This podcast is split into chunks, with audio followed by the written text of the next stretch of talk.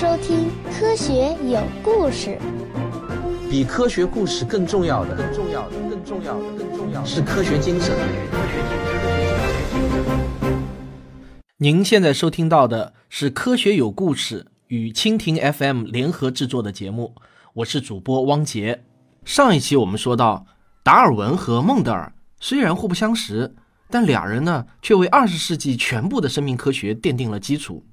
达尔文看到了一切生物均有联系，他们最终都可以追溯到一个简单而共同的祖先，而孟德尔的工作则解释了这一切是如何发生的。这样一来呢，尽管还存在着太多不是很清楚的问题，但我们终于可以大致回答人是从哪里来这个问题了。我们从何而来？要去向何方？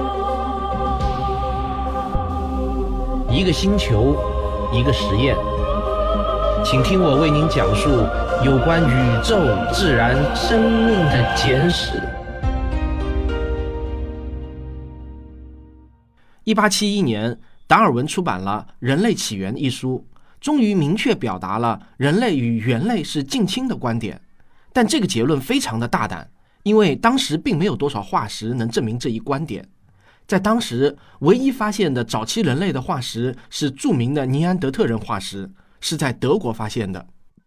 还有几块不能确定的颌骨化石碎片，许多大权威并不相信他们是远古人类。总的来说呢。《人类起源》是一本比《物种起源》更容易引起争议的著作，但当它问世的时候，这个世界已经不像以前那样容易激动，它引发的争论也没有之前那么激烈了。达尔文晚年所研究的课题基本上与自然选择理论关系不大，他花了巨多的时间收集鸟粪，仔细地检查鸟粪中包含的东西，目的是为了搞明白植物的种子是怎么从一个大陆传播到另一个大陆的。他还花了大量的时间研究蚯蚓。他对蚯蚓曾经做过的一个实验呢，是对着它们弹钢琴，当然不是为了取悦它们，而是研究声音和震动对它们产生的影响。他第一个发现蚯蚓对于培育肥沃土壤起着至关重要的作用。他在由蚯蚓活动引起的土壤腐殖层一书中写道：“在世界历史上，恐怕很难找到比蚯蚓发挥作用更大的动物了。”这本书其实比他的物种起源更流行。实际上，达尔文还写过很多书，在那个年代绝对算得上是一个畅销书作家了。例如，他写过英国及其他国家兰花经由昆虫授粉的各种创新，写过《人类与动物的情感表达》这本书呢，上市第一天就卖出了差不多五千三百册。还写过《植物王国异花受精和自花受精的效果》这本书的主题呢，与孟德尔的研究极其相近，但却没有得出孟德尔那样深刻的见解。达尔文的最后一本书是一八八零年十一月上市的《植物运动的力量》，而达尔文是在差不多一年半后的一八八二年四月去世的。他还投入了大量的精力研究近亲繁殖的后果，这是有他私人原因的。达尔文娶了他自己的表妹，而他们的孩子呢，总有一些生理和心理上的缺陷，因此呢，他很悲哀的怀疑啊，这些都是由于他们的族谱缺乏多样性导致的。达尔文的一生获得过众多的荣誉，但都不是因为物种起源或者人类起源。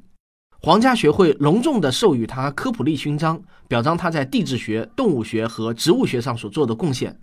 但这次颁奖与进化论无关。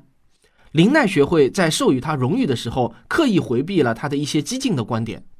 虽然他被安葬在威斯敏斯特大教堂，紧挨着牛顿的墓，但是呢，他却没有被封为爵士。达尔文于一八八二年四月十九日去世，孟德尔呢也于两年后去世。达尔文的理论一直要到二十世纪三四十年代才被广泛的接受。生物学家们把他和孟德尔以及其他人的理论融合在了一起，统称为现代综合进化论。那这个翻译呢，还是有一点约定俗成的味道。尽管生物学家们都更喜欢把进化论改称为演化论，因为这样会更符合自然选择的本意。和达尔文类似，孟德尔的理论大放异彩，也是他去世之后。但是到来的呢，却要比达尔文早一些。一九零零年，欧洲有三位独立开展工作的科学家，几乎是同时发现了孟德尔的作品。其中有一个叫雨果·德维里斯的荷兰人，想把孟德尔的成果据为己有。还好呢，他的对手据理力争，挫败了他的计划，人们这才意识到，真正的功勋卓越的修道士已经长眠在地下，几乎被人们彻底的遗忘了。人类终于开始大致明白，我们是怎么来到这个世界的，又是怎么互相影响着彼此。但一切呢，都还不甚明了。想想啊，也真是令人吃惊。一直要到二十世纪初以及之后的很多年，世界上最好的科学头脑也没有办法有理有据地告诉你我们是从哪里来的。你可能还记得，他们中的很多人认为科学都已经快要发展到尽头了，但是他们显然错了。二十一世纪突破最大的学科之一就是生物学。那接下来呢，我要来给你讲讲二十一世纪的生物学进展。让我们先从孩子经常会问的问题开始：妈妈，我是从哪里来的？如果你的父母没有在某一个恰当的时间结合，这个时间可能要精确到秒，甚至呢可能要精确到毫秒，就不会有你。而你父母的父母如果没有在一个同样精确的时间结合，也不会有你。我们可以继续往上推，所有父母的父母啊都得这么干，否则呢就一定确定以及肯定不会有你了。越是往前追溯，你欠下的人情债也就越多。仅仅回溯到八代人之前。也就是啊，差不多到了咸丰皇帝和曾国藩出生的年代，决定了你的存在的父母的总人数就要超过二百五十人了。如果继续往前追溯到李时珍尝百草和五月花号到达美洲的时代，你会有一万六千三百八十四个祖先。正是他们的结合并交换基因物质，才最终奇迹般的创造了你。往前二十代，祖先的人数就会增加到一百零四万八千五百七十六人。再往前五代，则不会少于三千三百五十五万四千四百三十二个男人和女人是你的祖先。如果按照这样的逻辑做纯数学的计算啊，到了往前三十代，这一数字的总数，记住啊，是不算你的表亲、堂亲和你的任何远亲，仅仅是你父母的父母这一线上去，就将超过十亿。如果追溯到六十代之前，那也就是到了罗马帝国的时代。这一数字将接近十亿亿，是地球上曾经生存过的人类总数的几千倍。很明显啊，这样的数学计算肯定是在什么地方出错了。而出错的原因呢，可能你也会有兴趣知道。那是因为啊，你上面的这根竹线其实呢是不纯的，没有一定程度上的亲戚联姻。说的难听点呢，也就是乱伦了，是不会有你的。尽管人们为了优生会小心翼翼地避开近亲婚姻，但这种事情其实很多很多。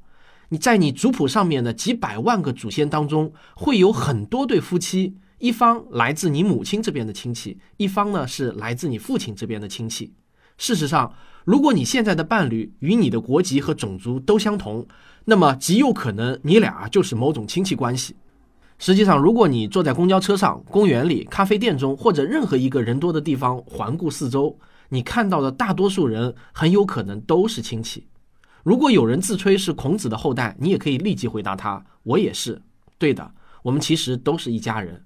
这句话无论从象征意义上还是从生物学意义上来讲，都是正确的。你可能还听到过一个说法，就是我们都有一个共同的祖先，在生物学上被称为线粒体夏娃。那我给你讲一讲这个线粒体夏娃是怎么回事儿。一九八七年一月，丽贝卡·凯恩、马克·斯多金和亚伦·威尔逊。在《自然》杂志上发表了一篇论文，这是一枚重磅炸弹，让我们对于人类进化的理解又深了一层。在此之前呢，盛行的理论认为，不同的人类群体在距今两百万年前就开始在不同的地区分别进化，这就是多地区起源说。怎么通俗的理解这一说法呢？其实呢，我给你举一个例子，这一说法就是认为中国人的祖先啊是北京猿人，而德国人的祖先呢可能是尼安德特人。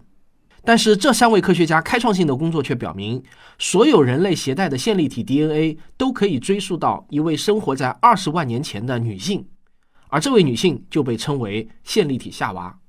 那线粒体又是什么呢？我记得我们之前的节目也讲到过，在这里呢，我们稍微复习一下，线粒体啊是一种无核的细胞组织，是被人类单细胞祖先吞噬的古老细菌，后来呢进化成了细胞的呼吸器，为细胞活动提供能量。一九六三年的时候，又发现线粒体中也有 DNA，而线粒体 DNA 的遗传方式十分的独特，在脊椎动物精子的生成过程中，绝大多数的线粒体都会被去除掉，只保留极少数的线粒体提供精子运动的能量。接着，在受精的时候，精子中的线粒体 DNA 不会进入到受精卵，即便是有个别闯入了，也很快会被分解。所以呢，下一代的细胞核基因一半来自精子，一半来自卵子，但线粒体基因则全部来自卵子。也就是说啊，线粒体基因只属于母系遗传。如果一位母亲没有生下女儿，那么她的线粒体基因就失传了。线粒体夏娃的研究成果在最初的时候遭到了巨大的争议，但是他却几乎凭借着一己之力，把多地区起源说扫进了历史的垃圾堆。在此之前呢，就有的人类起源观点认为，我们的前身直立人两百万年前离开了非洲，分散到了世界各地，然后这些不同的人群为了适应新环境而进化为了智人，而他们身上持续交换与融合的基因，使他们仍然能够被称为同一物种。当时这个理论被认为可以解释在非洲、欧亚大陆和澳洲发现的所有直立人的化石样本。但是后来的进一步的考古却发现了很多无法用这种理论解释的现象，于是呢，科学界又兴起了智人非洲起源说。这个学说认为，现代人类都是智人的后代，最有可能起源于东非，距今十五到二十万年前。多地区起源说中所有其余地区发现的古化石追溯的人类，现在呢都已经灭绝了。而线粒体夏娃的发现，给这个新学说提供了最强有力的支持。目前是主流科学界接受程度最高的学说。好，我们上个小广告，回味一下。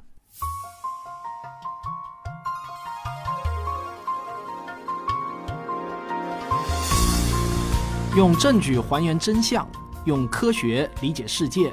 大家好，我的最新专辑《真假世界未解之谜》已经正式开始更新了，欢迎大家订阅收听。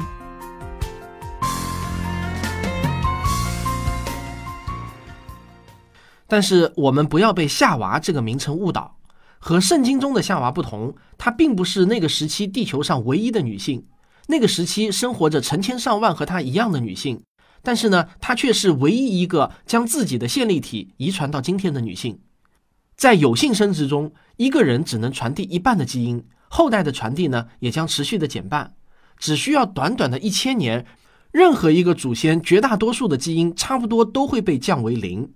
但是现代人类几乎完整的继承了线粒体夏娃的线粒体，并且我们的女性将会继续无限期的传递这位夏娃的线粒体。线粒体 DNA 一般很难发生改变，平均要过两万年，线粒体 DNA 才会发生微小的变异。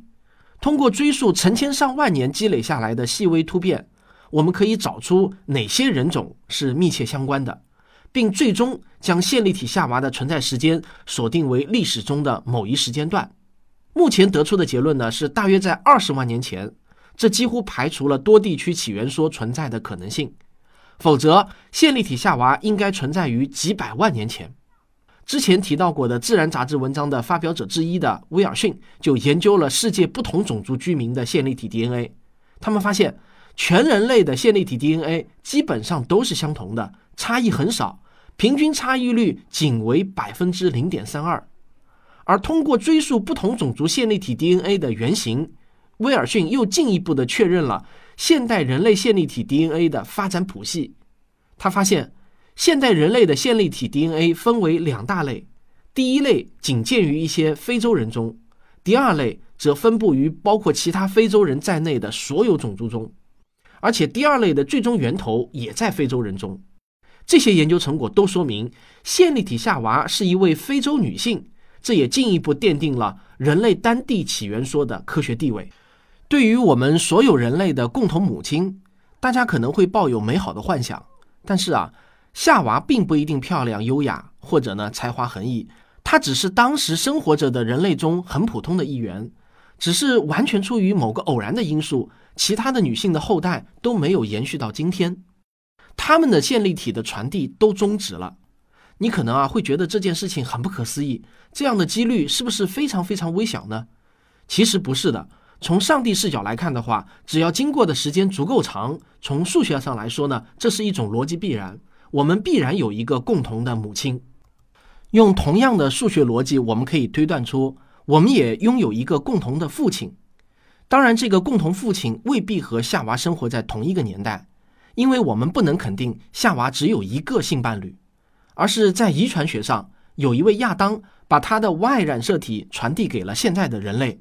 如果说母亲传递给女儿的是线粒体 DNA，那么老爸传递给儿子的就是 Y 染色体。遗传学家通过与追溯线粒体夏娃差不多的方式，锁定了 Y 染色体亚当。他生活在距今六至九万年前。我们每个人都令人不可思议的相似。把你的基因与任何一个人类的基因相比较，平均来说，他们的百分之九十九点九是完全相同的。事实上呢？人类只有一个种族，区别不同种族最常用的那些特征，比如说皮肤和眼睛的颜色，是由相对而言极少数的基因控制的。十万年只是历史长河中的片刻，而这短暂的人类进化史中，为了适应环境带来的巨大压力，这些极少数的基因发生了改变。例如，赤道地区的人皮肤变得黝黑，是为了减少紫外线辐射的伤害。而北方地区的人皮肤白皙，是为了在较弱的阳光下，人体能够产生较多的维生素 D。这些外表上的基因差异只占到了所有基因的不到百分之零点一。所以呢，其实啊，中国人、美国人、阿拉伯人，我们都是人属、人科、人种。不管从生物学的角度，还是从家谱的角度来说，地球人真的都是一家人。不过话又说回来。正是这千分之一的微小差异，就构成了我们每个人的独特个性。近年来呢，科学家们为完成人类基因组计划做出了巨大的努力。准确的说，并不存在一个共有的人类基因组，每一个人的基因组都是不相同的。否则的话，我们每一个人就是一模一样的了。正是因为我们的基因组不停的重组，使得我们每个人都大体相同，但又不是完全一样。正所谓龙生九子，个个不同，但又都属于同一物种。那么，到底什么是基因，什么又是基因组呢？这又要从细胞开始说起了。每一个细胞中都有一个细胞核，而每个细胞核中又都有一种叫染色体的东西。之所以叫染色体啊，就是因为字面意思，它首次被发现是因为被染上了颜色。这是四十六束很复杂的物质，其中有二十三束呢来自你的母亲，二十三束来自你的父亲。你身体中的几乎每一个细胞，准确的说呢，大约是百分之九十九点九九九都含有相同数量的染色体，只有极少数的例外。这些例外呢是红细胞、一些免疫细胞、卵子、精子。由于不同的组织结构方面的原因，它们并不携带完整的基因信息。染色体包含一套完整的指令，用于创造出你以及维持你的生命。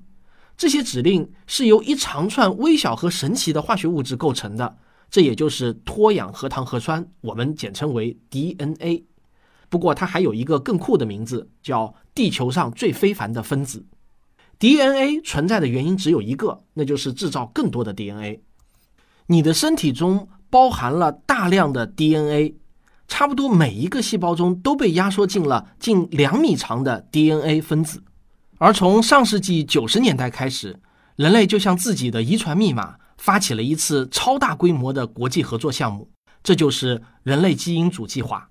到了二零零一年二月十二日，由六个国家的科学家共同参与的国际人类基因组计划公布了一些重大的进展。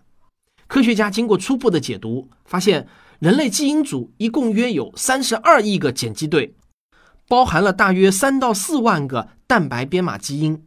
现在呢，我想请你看着镜子中的自己，然后想象一下这么一个事实：有一百万亿个细胞在我的体内，几乎每一个细胞又都含有两米多长、紧紧压缩在一起的 DNA 分子。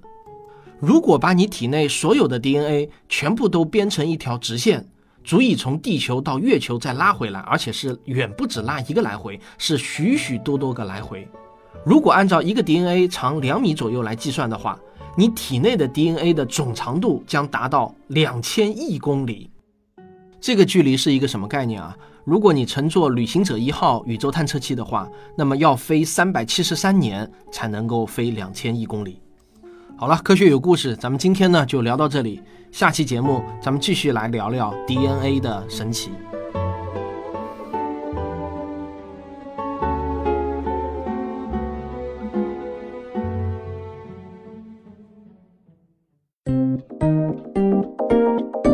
科学声音。